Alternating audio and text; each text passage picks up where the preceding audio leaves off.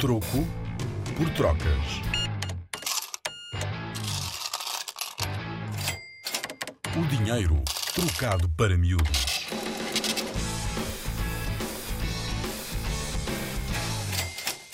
A palavra mielheiro faz-te lembrar alguma coisa? Migalha? Podia ser, mas não é. Na realidade, a palavra mielheiro tem origem nas primeiras moedas portuguesas, os dinheiros. Se precisássemos de metade do valor desta moeda, os dinheiros podiam ser cortados em metades, a que se chamavam mialhas ou pujeias. E é da palavra mialha que surgiu a palavra mielheiro. Mielheiro que tu usas para pôr todas as moedinhas e notas que te dão. É como um pequeno cofre que vamos enchendo aos poucos e poucos. Porque, como diz o ditado, é no poupar que está o ganho. E grão a grão, enche a galinha ao papo.